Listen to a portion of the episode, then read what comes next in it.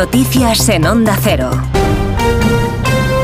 Buenos días. En Galicia los líderes políticos apuran el último domingo de campaña. El presidente del PP, Núñez Feijóo, va a dar dentro de una hora un paseo por Ferrol y esta tarde mitin en Outeiro, en Lugo. Antes ha concedido una entrevista en el diario El Progreso de Lugo, que desde Onda Cero Galicia recoge Mónica Santos. Feijóo asegura que Sánchez no tiene proyecto y que ha abandonado a su candidato en Galicia. El presidente del Partido Popular contrapone el modelo socialista frente a una Galicia de la estabilidad y afea al presidente del Gobierno y al resto de los partidos de la izquierda de tener el único objetivo de dividir la sociedad.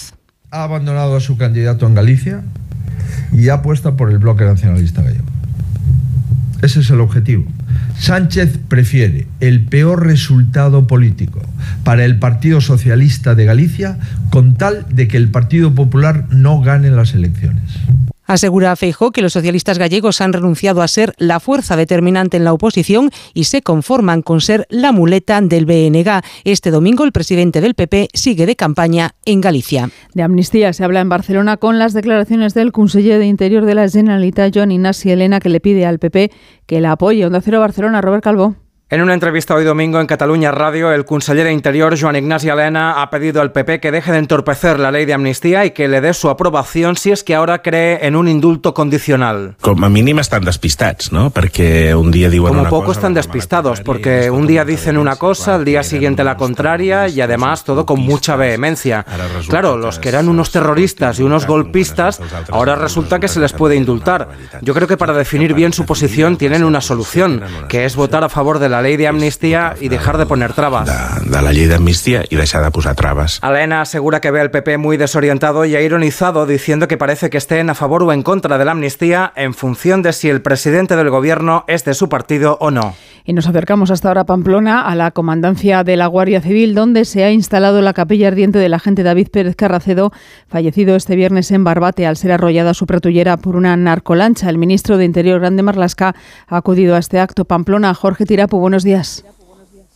Buenos días. Hace unos minutos ha abandonado esta sede de la Comandancia de la Guardia Civil de Pamplona el ministro del Interior, Fernando Grande Marlasca. Pasada las 10 de la mañana ha llegado a la capilla ardiente de David Pérez, el guardia civil fallecido en Barbata al ser arrollado por su patrullera por una narcolancha. En su interior era recibido Marlasca por la presidenta Navarra María Chivite, donde ha trasladado sus condolencias a la familia. A lo largo de la mañana han ido llegando coronas de flores que se han colocado en esta capilla ardiente, en la que también se ha entonado el himno de la Guardia Civil.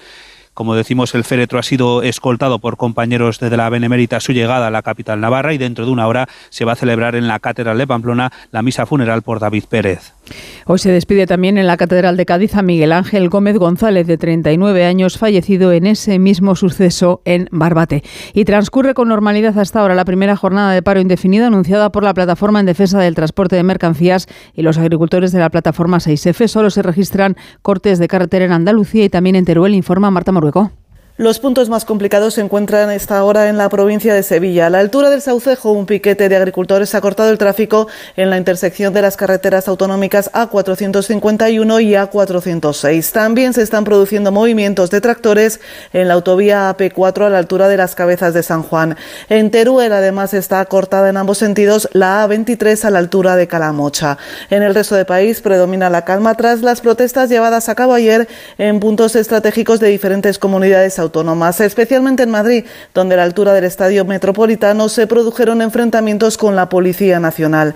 Desde el martes pasado que comenzaron las protestas del sector, más de una treintena de personas han sido detenidas. Este lunes está previsto que la plataforma 6F en defensa del sector primario informe del calendario de movilizaciones.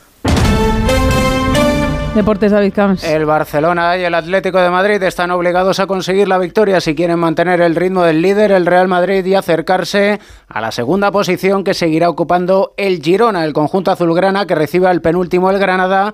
Y ya hay lista de convocados del Barça, Ciudad Condal, Alfredo Martínez. Buenas tardes. Enseguida recuperamos la comunicación con Alfredo Martínez. El partido será a las 9 de la noche, antes a las seis y media, Sevilla Atlético de Madrid, del conjunto hispalense a tres puntos del descenso, su entrenador Quique Sánchez Flores. Su ADN no cambia, que si nosotros estamos al nivel, pues será un partido de los que siempre hemos conocido. Un Sevilla Atlético Madrid aquí toda la vida ha sido un partido grande, un partido duro y esperemos que demos el nivel para, para que parezca eso. Partidos que se dan después de la goleada 4-0 del Real Madrid ante el Girona, lesión de Bellingham, esguince de tobillo en la antesala de los octavos de final de la Liga de Campeones, los entrenadores Ancelotti y Michel. Ojalá pueda jugar. Bellingham hay partido que no ha jugado, portado muchos otros jugadores. Más preocupado que hoy no puedo ser. Hoy hemos batido récord del mundo con cuatro centrales todos lesionados. Creo que la fuerza de este equipo es que en la dificultad aumenta el compromiso, y aumenta la actitud. Esto es muy bueno. Tenía yo la sensación de que hoy nos exigía dar nuestra mejor versión de todo lo que hemos hecho a lo largo del año. Me han pintado la cara y ya está. Y no pasa nada. Las circunstancias en las que venimos aquí eran para el todo nada. Si ganábamos una explosión de júbilo pensando en ¿serán capaces de ganar la liga? Nos han recordado muy rápido que no es nuestra lucha.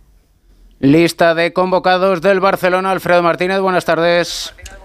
Buenas tardes. Cobra más importancia. El partido se puede acercar al Girona y no descolgarse definitivamente del Madrid. Atención porque acaban de recibir el alta médica Ter Stegen y Rafinha, que se apuntan para el choque de Granada de esta noche a las 9. Son un total de 20 jugadores, pero fíjate las bajas. Gaby, Marcos Alonso, Joao Félix, Ferran, Valde, Sergi Roberto, Uriol, Romeo, Aurora y el sancionado Víctor Roque. Ojo, noticia de última hora en el Granada, que ha viajado esta misma mañana y aunque ayer el cacique Medina le había descartado, viaja Lucas Boyé. No sabemos si entrará o no definitivamente en el once titular del equipo nazarí que está en zona de descenso. 9 de la noche, Barcelona-Granada. A las 2, Getafe Celta. Mallorca, Rayo Vallecano a las 4 y cuarto. Finalizado, Real Sociedad 0, Sasuna 1, Las Palmas 2, Valencia 0 y a la vez 1, Villarreal 1. En la Liga Endesa de Baloncesto, vigésimo segunda jornada, en media hora comienzan los partidos Breogán, Real Madrid y Bilbao, Valencia. Por la tarde, Manresa, Barcelona, Basconia, Juventud y Murcia, Granada. Victorias del Palencia ante el Gran Canaria, del Unicaja frente al Obradoiro, del Tenerife en Zaragoza y del Andorra ante el Girona. Y a las cinco y media España juega el último partido del preolímpico de baloncesto femenino ante Hungría. Una victoria le daría el billete a los Juegos Olímpicos de París. Antes juegan Japón-Canadá. Un triunfo nipón también otorgaría plaza olímpica al combinado español. A la una, mediodía en Canarias, más noticias aquí en Onda Cero. Ahora llega gente viajera con